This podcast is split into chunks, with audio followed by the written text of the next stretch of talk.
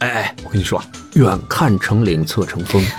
左右看点各不同。 Hi everybody，下面大家收听到的是左聊右侃。大家好，我是你们的朋友，叫做小杨凤。Check it out。 Hello everyone, my name is Thirty Three G 夏。 Thirty-three，你好，这是要疯啊了是吧您好，我小左肖阳峰。 ？Hello，大家好，我是小右吉祥。哎，哥哥呀，咱们今天聊点啥呀？哎，今儿啊，咱聊聊美军那嘎达的事儿。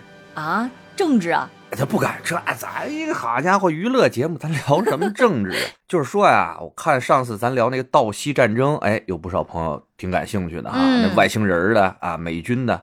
那这回啊，咱就再说一个啊特别有名儿的，哎，美军的一个都市传说。哦，那边还有都市传说。那关于美军的都市传说多了，咱复仇者联啊盟。对吧嗨，你这都算里头 啊？哦，这不都算？其实这些呀、都是他们当地的啊哎地方传说，然后弄出来这么个故事，知道吧？哦哎，再拍的电影，他们这些都是传说。好吧，哎，美国因为没什么历史，你懂吗？哎，就那么是百百八十 年啊，应该三百年，嗯嗯嗯，哎也那么点儿时间吧。那他们想弄点故事出来，就指这都市传说活着呢。好吧，而且说白了吧，这个美军又是现在地球上啊，算是最强大的一支军队吧。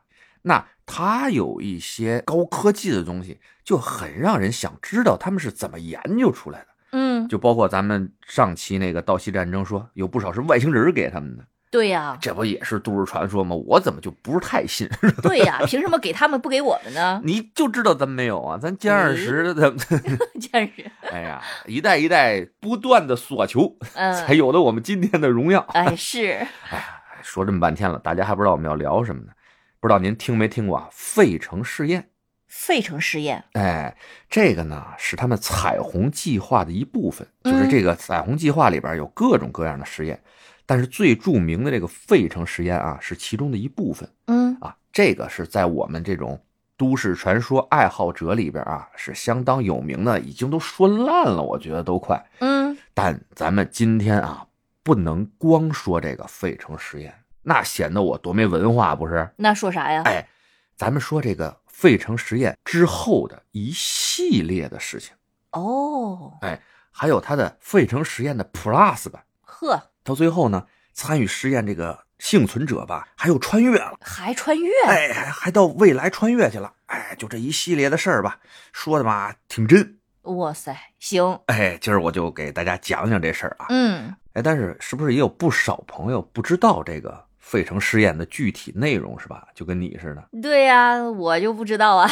啊，也肯定是有不知道的啊。嗯那呢，我就大概给大家讲讲这个费城试验的内容是什么。嗯，刚才咱不是说了吗？这费城实验啊，本来属于彩虹计划的一部分，而这个彩虹计划呢，它主要就是为了让这个军队的所有大型武器啊隐形，哦，哎，现在主流的嘛，不是用各种涂层来吸收对对方呀的雷达波，对啊呀哎，用这个各种咱们这个曲线造型，嗯哎，反射角啊这种技术吧，嗯，来减少这个雷达对我们战机也好、军舰也好的这种探查效果吧。嗯，但说美军的这个彩虹计划，人家是别开蹊径了。他们呢不是用的什么涂层啊，用的什么给你做造型这种，他们那个呢是想出一什么辙啊？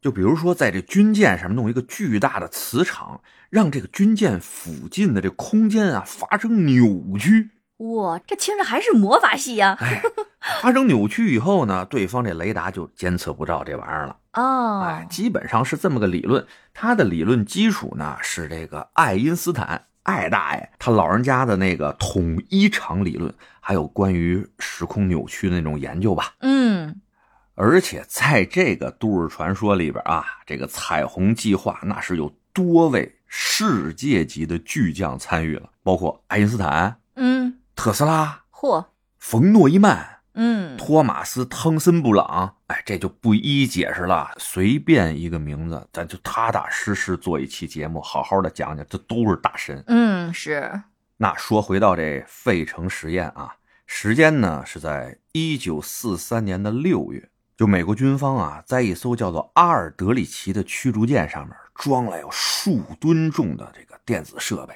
嗯，一堆一块的，大家也不知道是什么啊，反正就是都安在这个军舰上面了。然后时间呢来到了十月二十八号，这一装装了四个月。嗯，哎，十月二十八号的下午五时十五分，这个实验呢正式开始了。那他们是想干嘛呀？就随着埃尔德里奇号上面这些实验装备啊，都开始一一运行起来以后，在旁边观察室里边的众人就眼瞅着有一个绿色那种光雾，渐渐的就把这埃尔德里奇号这个包起来了。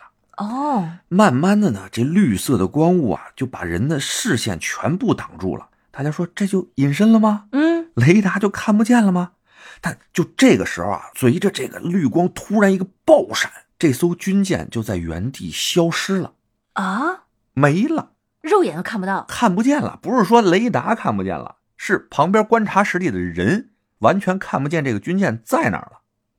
哇塞，嗯这可以啊！哎呀，我说这个，大家说这这这超过我们的预期了，这个。哦，是啊，这达到了意想不到的效果呀！这个啊，但军舰呢？对啊，他不会瞬移了吧？哎，还真让你说着了，嗯就是瞬移了。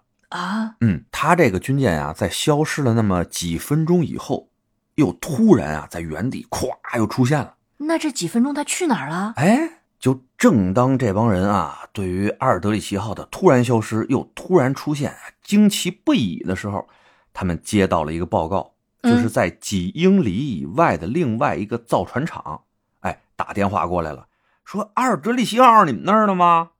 啊，嗯，然后他说啊，是啊，我们这儿的。哎，刚才他怎么忽悠一下就出现在我们造船厂了呢？没几分钟，忽悠又没了呢。你们这是什么意思啊？那么带劲吗？天哪！所以，在场的这些实验人员啊才知道，就在刚刚这几分钟内，这个阿尔德里奇号瞬移到几英里外的另外一个造船厂去了。嗯，我感觉哆啦 A 梦的那个任意门也指日可待啊。这这背不住，我告诉你，哎，你就琢磨吧，这哆啦 A 梦的任意门啊，没准儿就是以这个费城实验为基础理论啊做的这么一玩意儿，多少年以后，没准儿就能有这玩意儿，嗯，是不是？有可能。哎，说回来，那这个东西一下有了，一下没了，呃大家得看看船上的人是什么样一情况吧，嗯，得问问你们刚才什么感觉啊，采访一下啊。头晕呕吐。 哎，还让你说着了，哎，就大家啊上到这个军舰上面以后，问这些船员嘛，嗯，哎，你们什么情况啊？刚才什么感觉啊？哎呀，没感觉，恶心，哎呀，嘿，晕真让我船蒙着了。哎呀，晕船，哎呀，难受。哎，另外那个你什么感觉？我没感觉，我不记得我刚才在哪儿干什么了。哎呀，哦我嗯不知道，什么都不知道。断片儿。哎，有这样的，有那样的，继续往船舱里边找吧。各个人都得问一下嘛。走着走着，就发现了有恐怖的事情出现了啊！走到一个舱室的时候，就发现有那么五六个船员，他们整个肉体和这个船的甲板已经融为一体了。这样也行，对，就是人的肉身和这个钢铁的船体就镶在里头了。融到一块儿了。哎呀，就我当时啊，看到这时候我就感觉什么呀？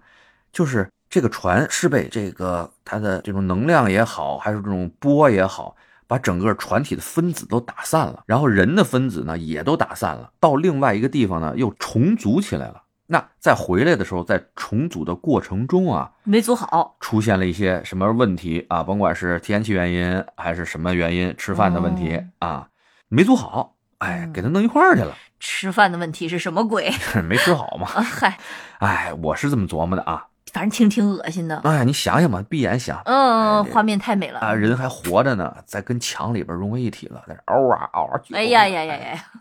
这挺吓人。然后有这么恐怖的一个事情吧，在都市传说里面啊，军方当时就给这些士兵啊、幸存者都下了封口令，并且把这一系列的档案啊、数据啊全部都销毁了。嗯，这就是都市传说里面的费城实验。但我觉得他们都已经成功过一次了，还不反复试试？我就琢磨着，哎老美子差那几个人嘛，对不对？对顶多在下次实验的时候上面没人，我觉得偷偷的了。哎，嗯这怎么就都销毁了？啊你这，嗯，我就想着不靠谱。信他个鬼！而且说实话，你做的保密措施那么好，什么东西都销毁了，那这个实验的这个啊都市传说是怎么流传出来的，啊对呀，怎么让全世界都知道了嗯啊，让咱俩都知道了嗨， 啊，对不对？有点假，这都市传说这听着。嗯但是啊，随着时间的推移吧，这个实验的幸存者纷纷在临死前，或者是有什么一定的原因站出来说他是这个实验的幸存者，这个事情才被大家渐渐的重视起来。有人实名证明了，哎，有人实名举报了嗯啊！最开始呢是在一九五五年，美国呢有一个畅销书的作家叫做莫里斯·杰斯普，他呢收到了两封读者的来信。 嗯，这个寄信人的名字啊，署名是卡洛斯·米格尔·阿连德。这阿连德呀、在信里边就说他就是费城实验的一名幸存者，嗯他有一些事情呢想讲给这个作者听。他把自己啊在这费城实验里边的亲身经历，就大概啊跟这个杰斯普就说了一下。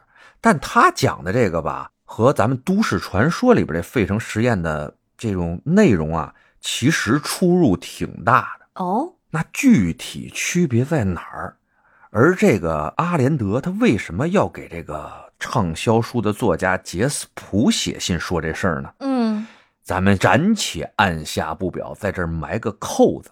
哎，咱就说这俩人联系上以后的结果，结果就是几年以后啊，这个畅销书作家杰斯普在自己最风光的时候离奇自尽了。哦，与此同时，给他爆料的阿连德也消失了很长很长的一段时间。就当这个社会上啊，关于费城实验这个流言蜚语还有阴谋论愈演愈烈的时候，也就是十年以后，嗯这个阿连德又出现在大众的眼前，他又出来了。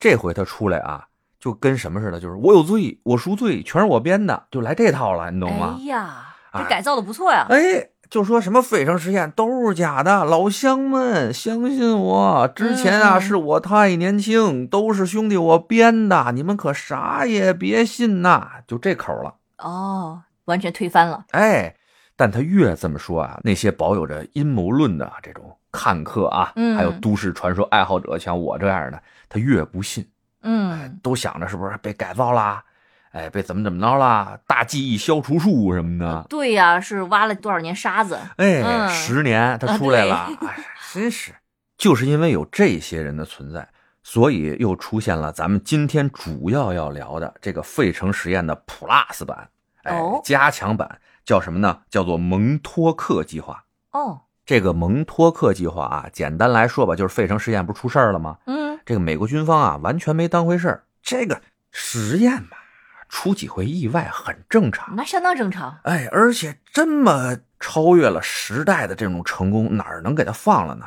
他们不但没有放弃这个计划，而且啊，加工加点儿，给投资，给预算，把这费城实验给它做大做强了。哎，嗯形成了这个蒙托克计划。这个听着比较合理，哎，我觉得也是哈，嗯哪怕编咱也这么编，是啊不是？对， 那在这都市传说里边的蒙托克计划啊，可就不像它这前身啊，什么彩虹计划、费城实验弄得那么低端了。 哦，啊，他们那不就是弄个什么隐形的战机呀、隐身的军舰啥的吗？嗯这蒙托克计划啊，它范围啊就更广了，包括什么时空隧道、嚯，时空旅行、意念控制、瞬间转移。哇塞，好科幻啊，哎，而且说的有鼻子有眼儿，说这试验场所呀就在纽约长岛的蒙托克空军基地的地下秘密实验室。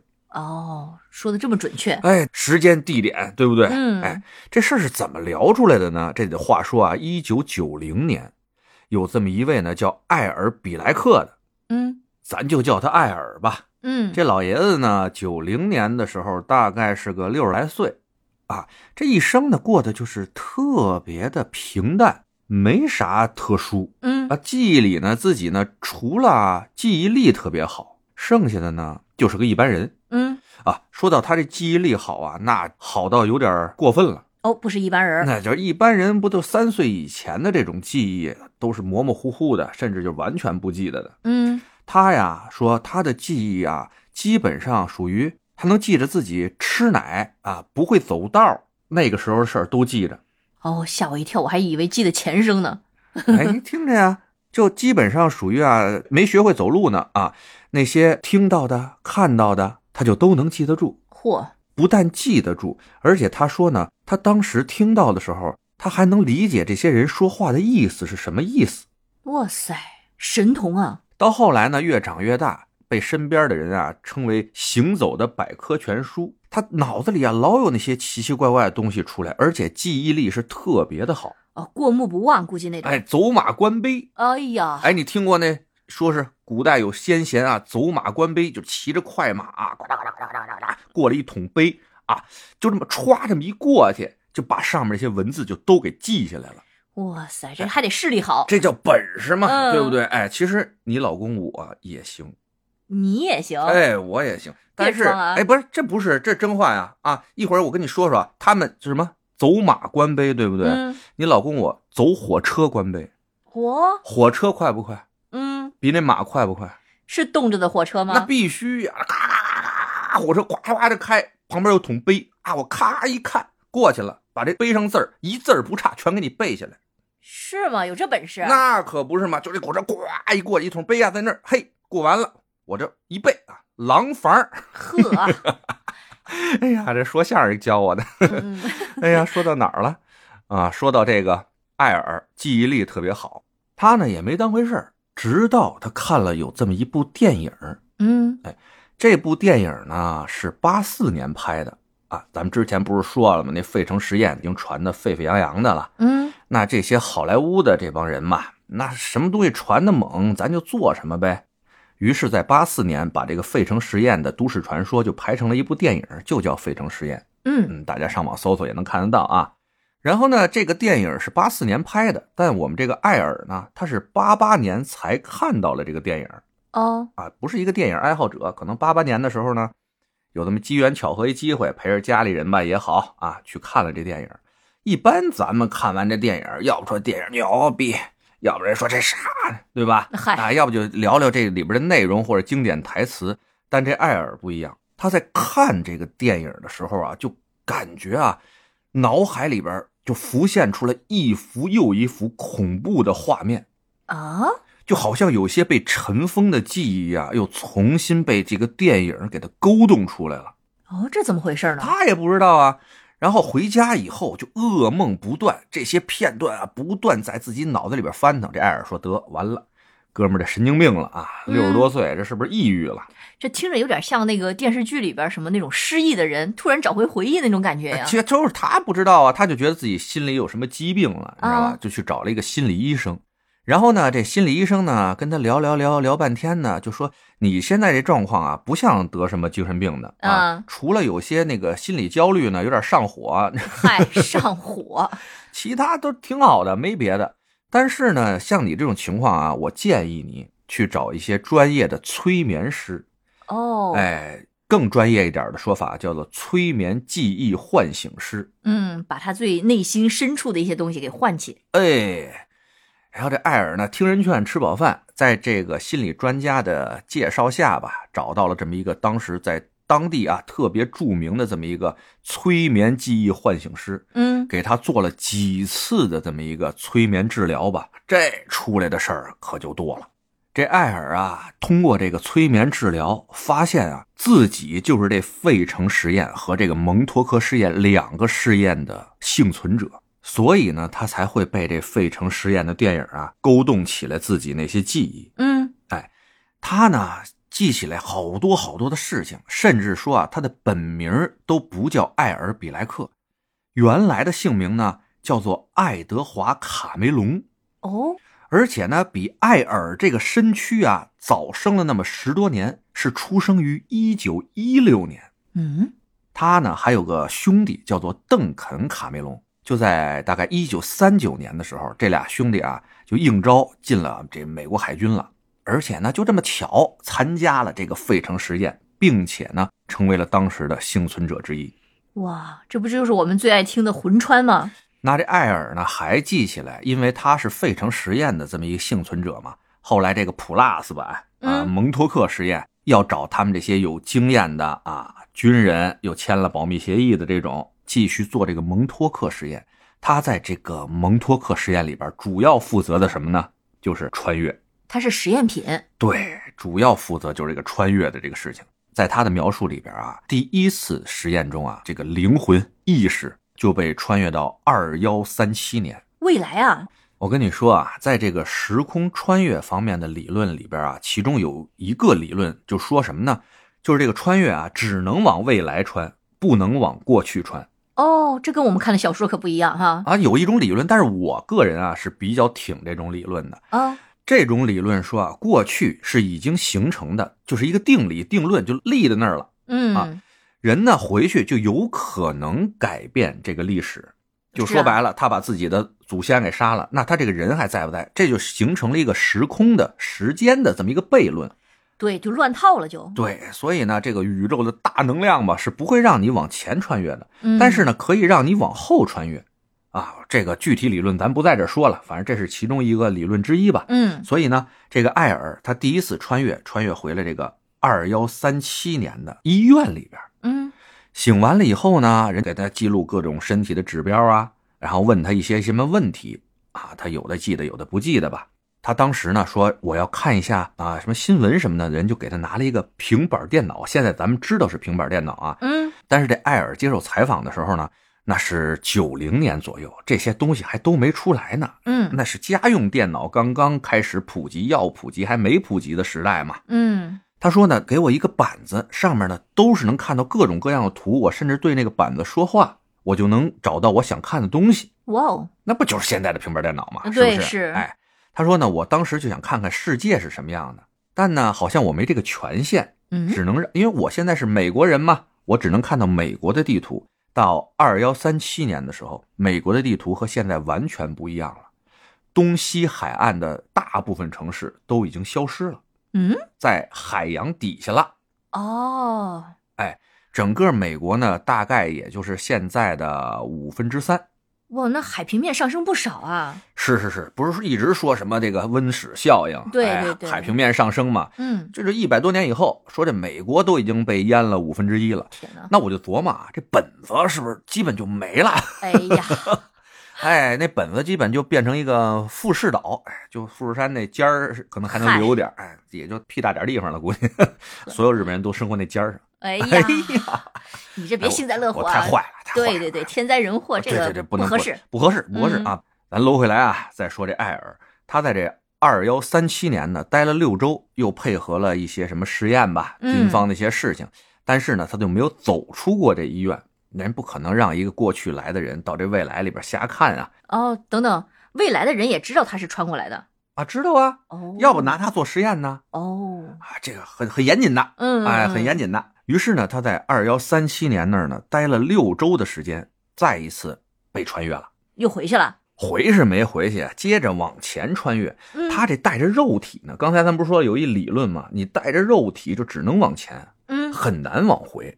这次他再醒了啊，他人已经在二七四九年了。哇塞，很难想象那个时候地球是什么样子哎。哎，他就告诉你了，啊，他说呀，哎，具体是因为什么给我传送这个二七四九年，我也忘了啊嗯。但是呢，我醒来以后还是在一个号称市医院的这么一个建筑里边，但那个时候的医院就完全跟我们想象中的医院就不同了。嗯，它的治疗方法呢，基本是属于通过光波来扫描我的身体，然后基本上呢，我的有些什么病患呢就好了。哦，他醒来的时候呢，是被一个光球包着，在空中悬浮着，他看着哦，这厉害了啊。啊，对呀、这不跟什么七龙珠什么乱七八糟里边搁那嗯培养皿里边给他治了的，就就那些玩意儿吧。嗯嗯啊然后呢，他跟那个时代的人呢，经过一些沟通啊啊，就知道当时是什么一个情况呢？说当时的世界啊，是被一台超级计算机所控制的，而且这个计算机的样子呢，跟我们的现在这种机器啊完全不一样。远处看就好像是一个巨大的水晶山一样。嗯，嗯，他呢通过意念把所有这些命令啊传达到人的大脑里边，然后剩下这点人呢就各司其职，该干嘛干嘛。我就想着挺恐怖的。我也觉得挺恐怖的。啊这就我们就是人形机器了。啊，我们就完全就是小宠了，我操！对呀，啊这反正听着我看着也挺吓人的时候啊，因为什么呢？咱们经过了一战、二战以后，到了这个二七几几年之前吧，又经过了两次世界大战，最后这个地球上的人口只剩下三亿左右了。啊，那听着跟灭种也距离不远了呀。那你想想，现在全球八十多亿，对不对？嗯，那三亿，三亿，让我琢磨琢磨，那得是十三，呃，不对，十四世纪左右，那地球上估计那时候也就是个两三亿的人口，一三几几年，嗯，对吧？那太吓人了，这个。是很恐 怖。除了这人口呢，艾尔啊还透露了说，当时呢人类掌握的科学技术已经相当的发达了。我心话，妈的，这要不发达也不至于把八十多亿人干到就剩三亿。那是，哎呀，他说呢，至少他看到的啊，是当时人类掌握了这个反重力系统嗯啊，所有的这个城市啊都是在天上飘着呢，因为地上有很多地方都已经打烂了，哦，不适宜居住了。呵，然后交通工具呢，也就属于那种很很未来，咱们知道那种、啊天上飞来飞去的，哎，嗯无人驾驶吧。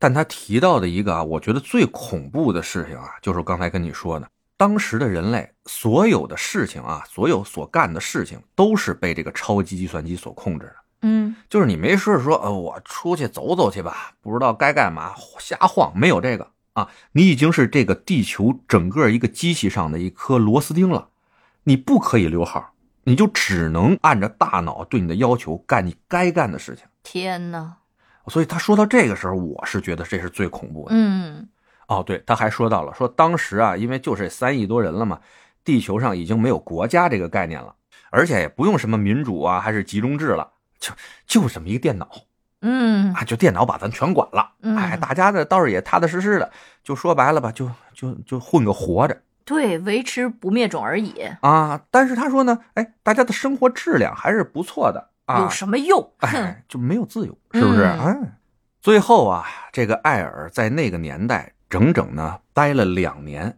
这也就是说，为什么他能说出这么多那个时代的事情啊哦，？那个时候呢，他还能出去走一走啊。嗯这两年里边，不像那那时候在二幺七几年的时候，他就在医院里边待了这么六周的时间，嗯，能，看到东西不多啊，就光看 pad 了，玩游戏了。嗨，然后呢，他在这儿待了两年啊，想到了这么多事情。最后呢，这个电脑问他啊，你是继续在这儿待着，你还是要回到你原来的时代去？嗯他呢选择说，我还是回到我生活的那个时代去吧，可能我觉得更适应。嗯，但是电脑跟他说啊，你现在啊往前往未来穿，你是可以带着肉体穿的，但是你想回去，你这肉体可回不去。嗯，就只能魂穿，只能魂穿。嗯你这事儿接受吗？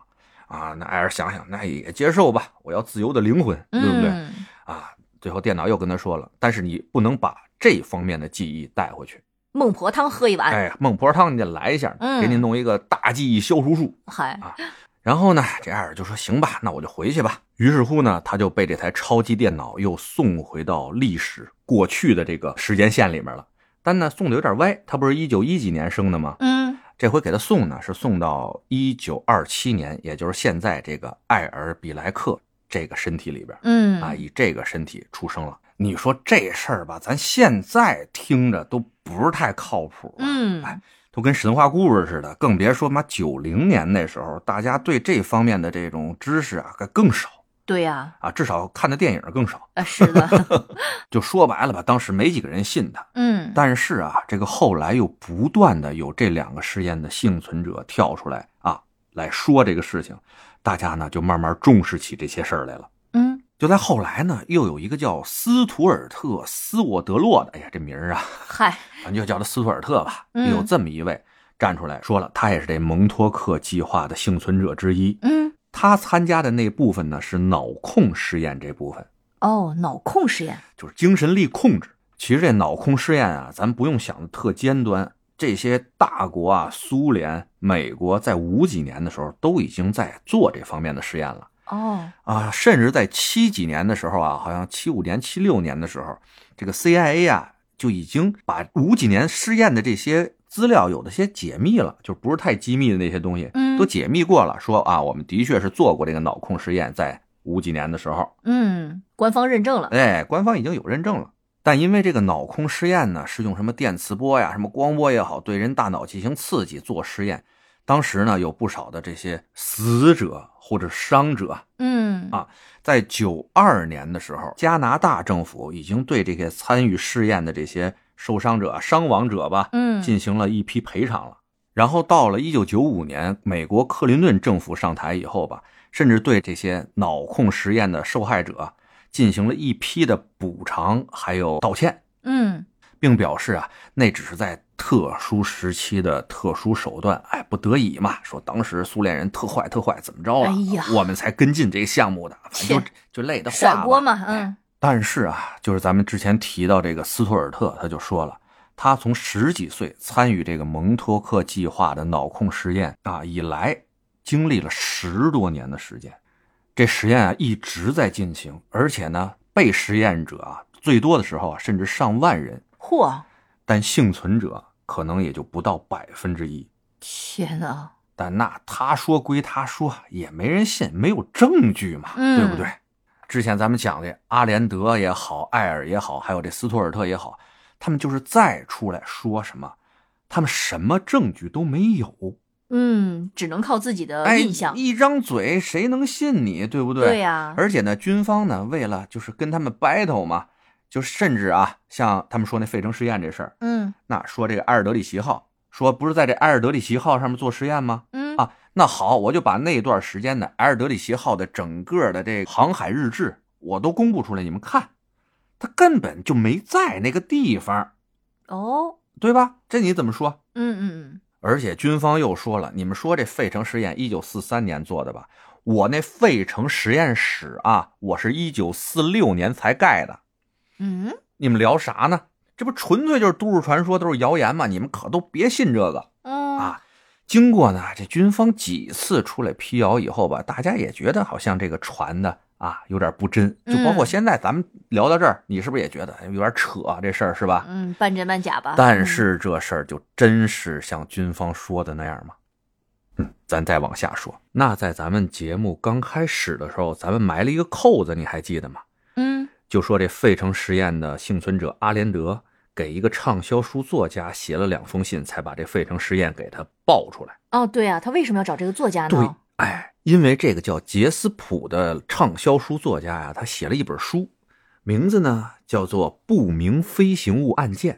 嗯在这本书里边吧，他就哎想鼓动军方啊，说应该是按照爱因斯坦的统一场理论进行反引力推进系统的研究，嗯要不然呢，我们永远走不出地球，永远呢没法星辰大海。嗯他这个书里有这样的倡议嘛？嗯，那我们这阿连德呢，看到他这本书以后呢，就回想起自己参加费城实验看到的那么恐怖的一些场景，嗯，就想劝这个作家说：“你别这儿那个到处挑过了，你懂个屁呀、嗯，这种事儿能干吗？不能干。事实已经证明了。对嗯但是啊，阿连德给这个作家的两封信里边啊，都没有写费城实验，也没有写具体时间，也没有写是哪个军舰，所有的细节都没有写，嗯因为人家签了保密协议，嗯你知道吧？人家被军方下了封口令了。嗯只是大概告诉他，我们做过这个实验啊，这个不行，会有很严重的后果，你不要再鼓动大家去干这个事情了。嗯，也不算违规啊。哎，所以呢，这作者呢就问这阿连德，你能给我什么证据来证明你说的话吗？这阿连德当然提供不出任何证据了。那是，啊那这作家呢就没把他当回事儿，就当是一神经病呢，就把这事儿撂下了。直到有这么一天，这军方的人找到了这作家，嗯说我们收到了你的三本书，嗯这三本书上呢都有注解，在空白处有些批注，写了很多东西，涉及到军方的一些机密。我们来问一下，这些是不是你写的？哦，这个作家杰斯普呢，看了这三本书以后啊，就说书是我写的，但批注不是我写的，也不是我给军方这块寄过去的。嗯那大家就想了，到底是谁写的这个东西给军方寄过去呢？于是啊，就在这个作家这个家里边，把他一些来往的书信呢都找出来了，最后核对笔记，才发现啊，就是之前写了两封信，告诉这作家呀，别再吹嘘这个啊同一场理论的一系列事情了、啊，嗯我们这实验已经做过了，那他寄给军方的目的是什么呢？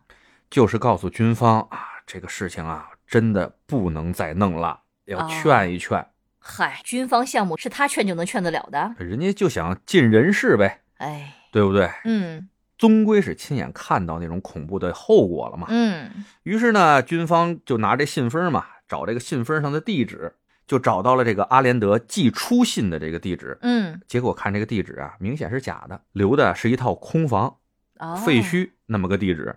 嗯，所以呢，这阿连德这个人啊，军方号称是没有找到他的。嗯，而之后，这个畅销书的作家杰斯普在他身上又发生了一些匪夷所思的事情。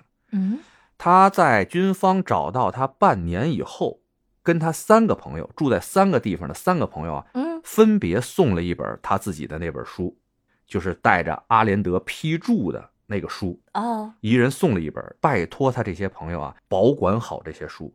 如果他出了什么事情的话，要把这个事情公诸于众。哦，结果呢，就在他送出书的一个多月以后，他就遭遇了一场极其惨烈的车祸，但是呢，人没死。嗯，哎，大家呀都说，哎，你这是大难不死，必有后福，好吧，别嗯多想了，好好养身体。身体啊倒是养好了，刚养好没多久，大家就发现他在一个公园里边自己的车上面自杀了。你就这怎想么想吧可，能呢？哎，你就想想吧，嗯嗯，这是个嗯。啥事儿？那他之前送出去的那三本书爆出来了吗？那肯定啊，他哦要是不爆出来的话，咱们怎么知道的军方那些事情？那三本书上有什么样的批注？包括这作家死之前怎么跟他朋友说这些话，哦，对吧？嗯嗯嗯，所以啊，大家回顾一下今天咱们讲的所有的这些事情，就是几段反转。嗯，哎，你说有没有这么一种可能啊？就是因为这个事情试验嘛，军方的试验嘛，嗯所参与的人太多了，对啊瞒呢是瞒不住的。对，即使说封口，也会有一些消息传出。对，尤其是在这个消息已经传出去以后呢，军方想怎么办？那不如啊，再往这些消息里边加一些水，把这个汤呢彻底给它搅和浑了，嗯，有道理。对吧？你看，因为它加了水以后，加了很多更假的信息以后，它就可以站出来说：“你看，我这个航海日志也给你们了啊，什么什么也给你们了嗯，啊，对吧？时间也给你们了，我们这个时间都对不上，地点也对不上，对不对？但人家阿连德最初爆出来那个事儿，人根本就没写细节。